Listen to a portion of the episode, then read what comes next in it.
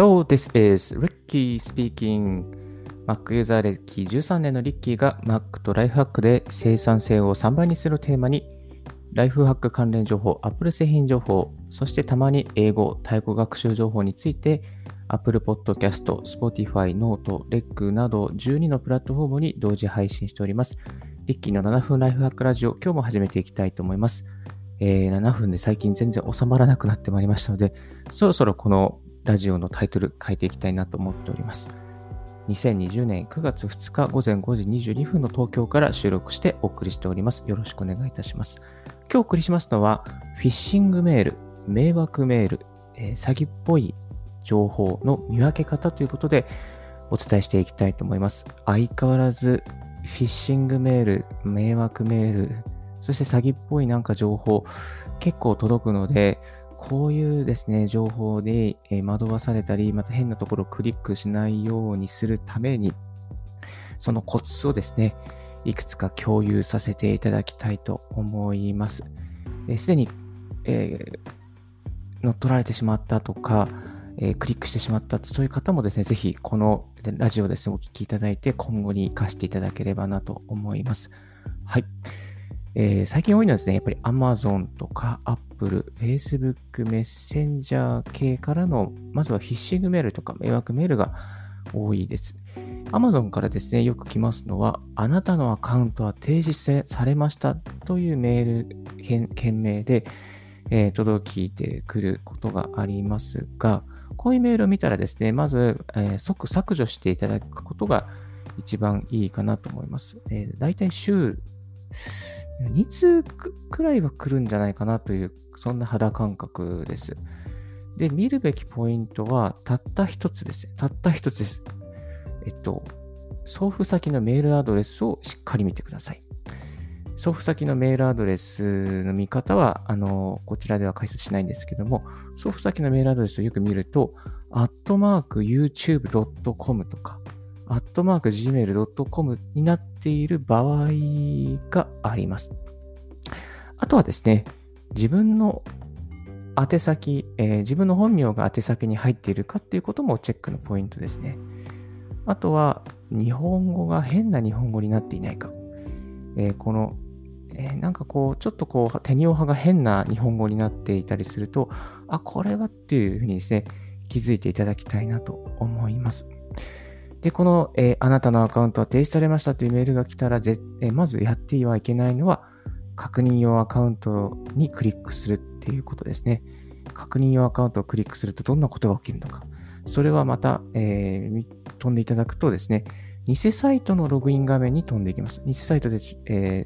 ー、ピックアップされてしまう、あの、抜き取られてしまう情報は、E メールまたは携帯電話番号、パスワードですね。この偽サイトはですね、本当にそっくりに作られているので、ここでですね、ログイン情報とか携帯電話情報、メール情報、パスワード情報を入れてしまいますと、えー、これが乗っ取られてしまうということになりますので、お気をつけいただきたいなと思います。もう一つですね、Apple も同じようなメールが届きます。Apple はですね、Apple ID がロックされました。まあ、これも同じような手口ですね。Amazon だったらアカウントは停止されました。Apple は Apple ID がロックされましたとか、っていう内容でよく届きます。これもですね、全く同じで、えっと、まずはですね、領収書とかのタイプですと、本物っぽい領収書に作ってですね、えメールが届きます。えあとはですね、あのここもですね、やっぱり一つ確認するべきところは、このメ送付先のメールアドレスですね。メールアドレスを必ず確認してください。アットマーク以下がですね、チェックポイントですね。アットマーク、この前来たの、アットマーク、アカウンツ .google.com。え、アップルから送られているはずなのに、アカウンツ .google.com というドメインからなぜか送られるというですね、そんな不思議なことが起きていますので、あの、必ずメールアドレスを確認するということと、あとはこのお客様の何々様ってですね、情報のところに、大抵ですね、メールアドレスの何々アットマーク gmail.com 様とかですね、何々アットマーク yahoo.com、yahoo.co.jp 様。この自分の本名が入ってないですよね。だから本名までは知らないけれども、とりあえずメールアドレスは持ってるから、僕に送っておけば引っかかるかもしれないって、そんな手口ですので、えこれを見ていただきたいと思います。こちらもですね、やっぱり支払いを更新とかアカウントを確認とか、そういうボタンは、えー、絶対押してはいけないです。押したらもう最後です。えこれは気をつけていただきたいなと思います。はい。えー、このですね、まあ、Google とか、えっ、ー、と、あとは、えー、あ、失礼しました。Amazon とか Apple 装ったフィッシングメール、結構まだまだあの多いですので、ぜひここの2点ですね、気をつけていただいて、えー、いただければと思います。見るべきポイントは、まずメールアドレス、送付先のメールアドレスを見るということと、あと自分の本名がそのメールアドレスの中に入っているかということですね。まあ、あの、ちょっとこう不安な方はですね、この本物の、本物の例えば Apple からの領収請求書とか、Amazon からの請求書とか、これをですね、ちょっとスクショして取っておくと、あの、いいんじゃないかなと思います。あ、これ本物と偽物見たときにですね、あ、こういうところが違うなっていうのはですね、こうすぐ比較して、えー、わかることができますので、あの、ぜひそういうやり方もあるんじゃないかなと思います。あと最近多いのはですね、不動産、えー、失礼しました。Facebook メッセンジャーでも結構起きますね。えー、Facebook アカウント、あの、これ結構こう、うんと、長い間ログインしてない方とか、あとは二重ログインにに設定してない方とかが、アカウントが乗っ取られてしまった場合ですね。乗っ取られてしまった場合に、そのアカウントから、例えば、この動画あなたの動画じゃないみたいなんですね。あの、こういう、えー、Facebook メッセンジャーでメッセージが届きます。そのメッセージのにある動画をですね、クリックしてしまうと感染し、まあ、完成してしまって乗っ取られてしまうという、そんなような流れになっていますので、なんかこう、普段あのコミュニケーションしない方から、いきなりこうメッセージが来たとか、そういう場合はですね、ちょっと気をつけていただければなと。もしかしたらこうフィッシングというか、そういう、えー、ウイルスメール、ウイルスメッセージかもしれませんので、え、気をつけていただきたいなと思います。はい。あとはですね、よくあるのが、あのー、これはちょっとこう、不動産関係の迷惑電話は非常に多いですね。知らない番号から突然自分の電話に電話がかかってきて、〇〇の不動産買いませんかとか、〇〇の投資をしませんかってそういう話は結構あります。で、えっ、ー、と、一旦ですね、まあそういうの電話って何だろうと思って出てしまった場合は、あ、そうですか、じゃあこれ私はすいませんでいいと思うんですけども、あの、やっぱり突然電話がかかってきて知らない番号からの場合は、まずは電話に出ないということがおすすめです。で、電話に出ないで一旦電話に出ないで放置しておいて、電話の番号を控えておきます。そしてですね、グ,、えー、ググってください、えー、どういうふうにググるかというと、電話番号をスペース、えー、その、まあ、0120何々何々何々0377とかなんとか何々の番号をですね、えー、Google にもうハイフンなしで入れていきます。電話番号を、その電話番号を、漢字で電話番号スペース、その電話番号の数字のナンバーですね。それを入れてググるとすぐ出てきます。でこれは迷惑メールで困っています。この電話から結構こういう詐欺のあれが、不動産の機が来ましたとか。まあ、そういうふうにですね、すぐ、もうその変なやつはすぐわかりますので、えー、こういうやり方もご確認いただければと思います。あと、たまにですね、あの、銀行からの、本当に自分に対して銀行からの電話だったりすることがありますので、そういう時もですね、この、これ一旦ググると、あ、これは何々銀行の、えー、電話番号ですよとか、そういう表示されますので、まあ、それで安心して折り返しをするっていうことができます。で万が一ですね、しつこい場合は、もう、あの、電話に出てしまって、そして外国人のふりをしましょう。えー、oh, I can't, I can't understand what, you, what you're talking about とかですね。あの、中国人のふりをしたりとか、私だったらタイ人のふりできると思うんですけど、タイ人。お前書いちゃいなか、前書いちゃい、あくんぷっあらいなか、くんぷっキャーカッタかってことですね。何言ってるかわかんないよみたいな、そんなこと適当に言って、えー、私は日本語わかりませんみたいな感じにしちゃえば、まあ、あの、えっ、ー、と、あ、そうですか、すいませんみたいな感じで、えー、やって、でき、あの、撃退できると思います。えっと、変に英語を話すとですね、多分、英語を話せる、あの、セールスマンの方もいるかもしれないので、あのあんまり英語で話さない方がいいのかなとは個人的には思っています。最後にですね、詐欺まがいの高額、えー、情報商材ですね。こういうことをですね、売ってくる方も結構多いですね。で、Twitter フォローしてくださったりとか、あとは、まあ、特徴としては、えっと、例えば何何何日間で1ヶ月で〇〇万円、〇〇10万円稼ぎましたとかですね、えー、ブログで稼ぎましたってですね、気になってちょっとこういろいろ見てるんですけれども、あの、LINE の、LINE のこう友達に登録してくれたら、あなただけに話しますとか、あと何名で話しますとか。で、で肝心のブログの情報が全くどこにもないんですね。だから、プロフィール見てもですね、全く何もなくて、あれ？で、ツイートを見てもですね、この人本当にブログやってるのかなっていう、こう、ブログの更新しましたみたいなですね、そういう投稿が全くなくて、あれ？本当にこの人、一月で丸々10万円、丸10万円、ブログで稼いだって書いてあるけど、ブログの存在がどこにもないっていうですね、そういう方も結構あります。ですので、こう、いきなりこう、あ、この人すごいなって言って、あ、まるま1ヶ月で、じゃあ40万円も稼いだんだ。じゃあすごいなと思って、えー、その人の LINE のアカウントを友達登録してしまうことはナンセンスだと思います。そうするときっと、あの、何ですかね、こう、おせお今度お茶しましょうとか、今度あの、えー、シャノアールじゃね、どこだっけ、あの、カフェでおあのお茶しましょうみたいですね。そういう話になっちゃうかもしれませんので、気をつけていただきたいなと思います。えっと、基本的に LINE の友達申請に誘導してくるのはちょっと怪しいなと思った方がいいんじゃないかなと思います。あとはランディングページで、やたらこう豪華客船のこうなんかこう楽しく世界を旅してますとか、あの、豪華なホテルでちょっとこう、シャンペン、シャンパン飲んでる写真とかですね、アップしてる方もいらっしゃると思うんですけども、あとスマホで、スマホ5分で稼げるとかですね、それはないです。ないです。スマホ5分で稼げることはないです。私もブログもやってますし、ラジオもやってますけども、稼ぐのは本当難しいですね。えっ、と、一月2000円稼ぐだけでも結構大変ですね。一月1万円稼ぐだけでも本当に作業量結構かかります。えー、ですので、スマホで5分で稼げるのは、あの、まずないと思っていただきたいなと思います。そしたらみんな稼げますからね。うん。えっ、ー、と、はい。じゃ、こんな感じで、ちょっと、えー、今日はですね、フィッシングメール、また迷惑メール、そして詐欺っぽい情報の見分け方について、えー、シェアさせていただきました。世の中にいろいろですね、あの、悪いことを考えて、あのあの手この手で、えー、こう、引き寄せようとする方結構多いので、クリックしないとか、またクリックする前に調べるとかですね、本当にこの人は大丈夫なのかとか、調べていくそういう、えリテラシーを持つことが大切ですので、一つ今日はそういう点からシェアさせていただきました。はい。それでは今日はこの辺で一旦ブレイクさせていただきます。If you haven't heard about Anchor,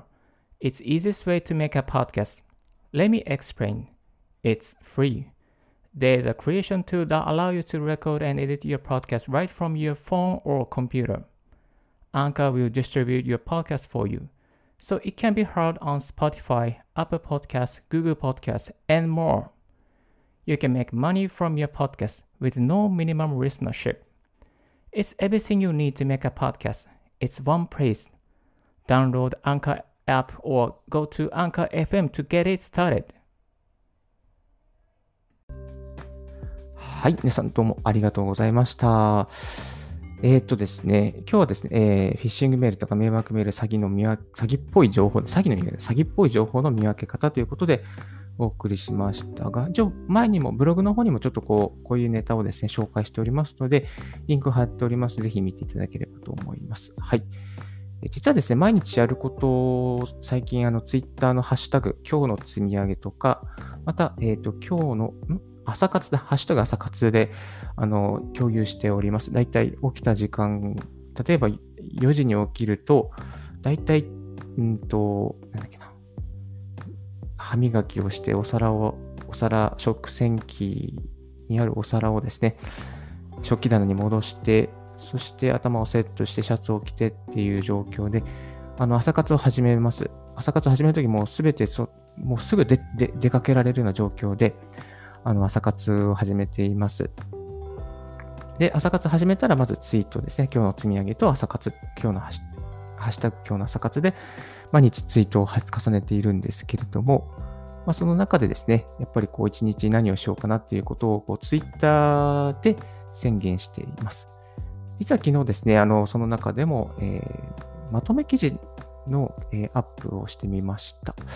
今までこのラジオで蓄積した、まあ、ポッドキャスト配信で蓄積してきた情報、えー、どういうサービスを使えばいいか、またどういうマイクを使えばいいか、そして、あの、どういうラジオ構成にしていけばいいか、など、いろいろとこうノウハウが溜まってきましたので、えー、初心者でもわかる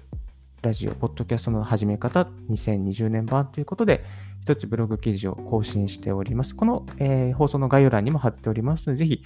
気になる方は見ていただければなと思います。はい。このまとめ記事をですね、作成するにあたりましては、えっと、あの、ウェブ職人の中地さんのですね、まとめ記事の書き方っていうのを参考にさせていただきました。はい。で中地さんの YouTube が非常に毎日有益でございまして、いつも大変ブログの運営の参考にさせていただいております。SEO 対策、またまとめ記事の書き方とか、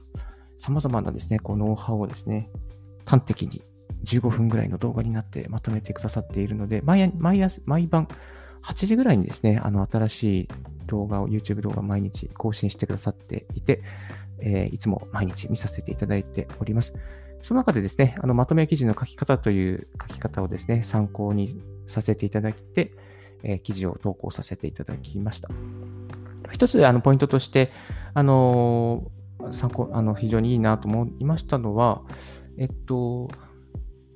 まとめ記事であっても、その記事の中で内容がかん、えー、分かる、完結していくっていうことですね。あのまとめ記事となると、リンクで、内部リンクで飛ばしていくと思うんですけども、飛ばす前にであっても、その記事を見た、まとめ記事を見ただけで、えー、記事のな、その大体の内容がわかるっていうですね、そういうことをですね、大切というふうに書かれていたので、ちょっとそういう点を注意しながら、えー、まとめ記事を初めて書かせていただきましたので、ぜひご覧いただければなと思います。あとですね、最後、えっ、ー、と、サーフィンに昨日行ってきました。えー、今日の積み上げでも書いたんですけど、サーフィンですね、久しぶりに行ってきました。一応、リッキーはですね、えー、ボディーボード、サーフィンというとあのサーフボードの方を考えますけど、ボディーボードですね、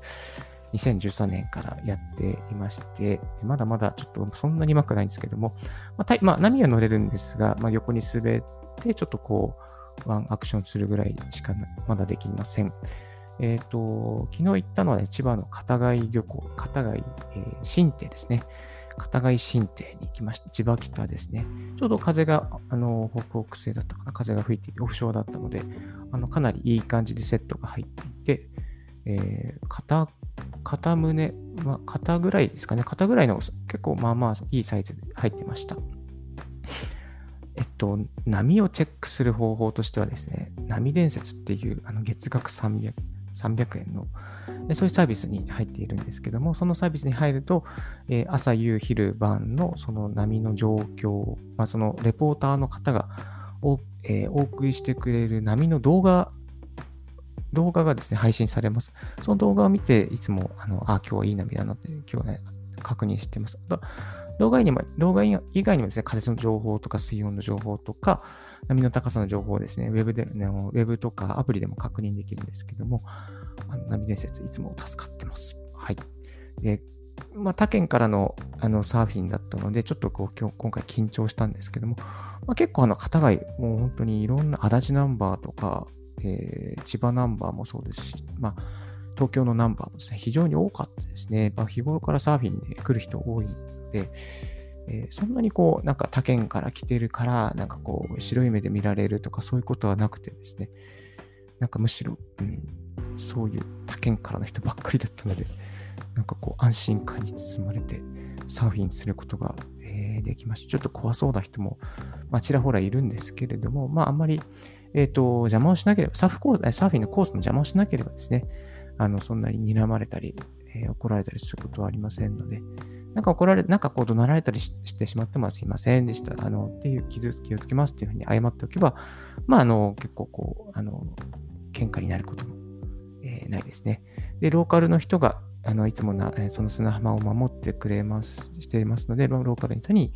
感謝をしつつ挨拶したりすることが大切ですね、いつもね。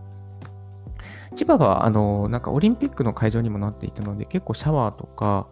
充実し駐車場が充実しています。東京から2時間で行けますし、はい。うんと、湘南よりかは千葉の方が波も高いですしね。うん。ですよね。まあ、こういったサーフィン情報は、あの、あんまり ラジオでは公開しないんですけど、ちょっとこう、今日は、あの、余談、雑談で、えー、喋らせていただきました。やっぱり、ちょっと自然の中で、あの、波に包まれるのは非常にいいですね。いや、ちょっと今、今日肩が痛いんですけども、うんと、本当になんかこう、大地の中に生かされている、なんかこう、波と共に一体となるのは、本当になんかこう、